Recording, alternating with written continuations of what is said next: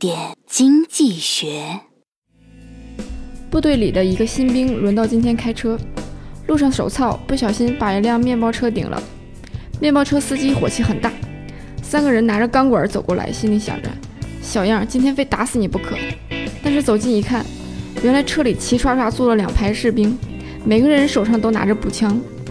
这时，开车的新兵有礼貌地说道：“不好意思，刚打完靶回来，太累了。”面包车司机表示：“没没事儿，你们辛苦了。”然后不好意思摸了一下手里的钢管，又说：“各位要不要看我们跳一段钢管舞啊？”这几位面包车大哥还好反应快，不然这种盲目自信的后果简直是要后悔终生。普通投资者在投资当中也是一样的道理，很多投资者自作聪明，以为很多投资标的的价格掉了很多了，可以买入；涨了不少了，就赶紧卖掉。殊不知，趋势改变背后的真正动力源是资金流，而资金流的方向是由主力资金的方向所决定。在主力资金纷纷流出的情况下，依然执着的坚守，后果不亚于段子里用钢管对抗步枪的面包车司机。所以。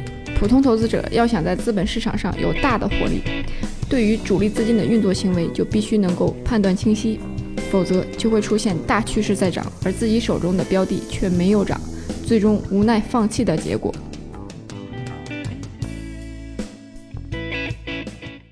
更多内容，更多投资门道，请关注微信公众号“好买商学院”，教你聪明投资。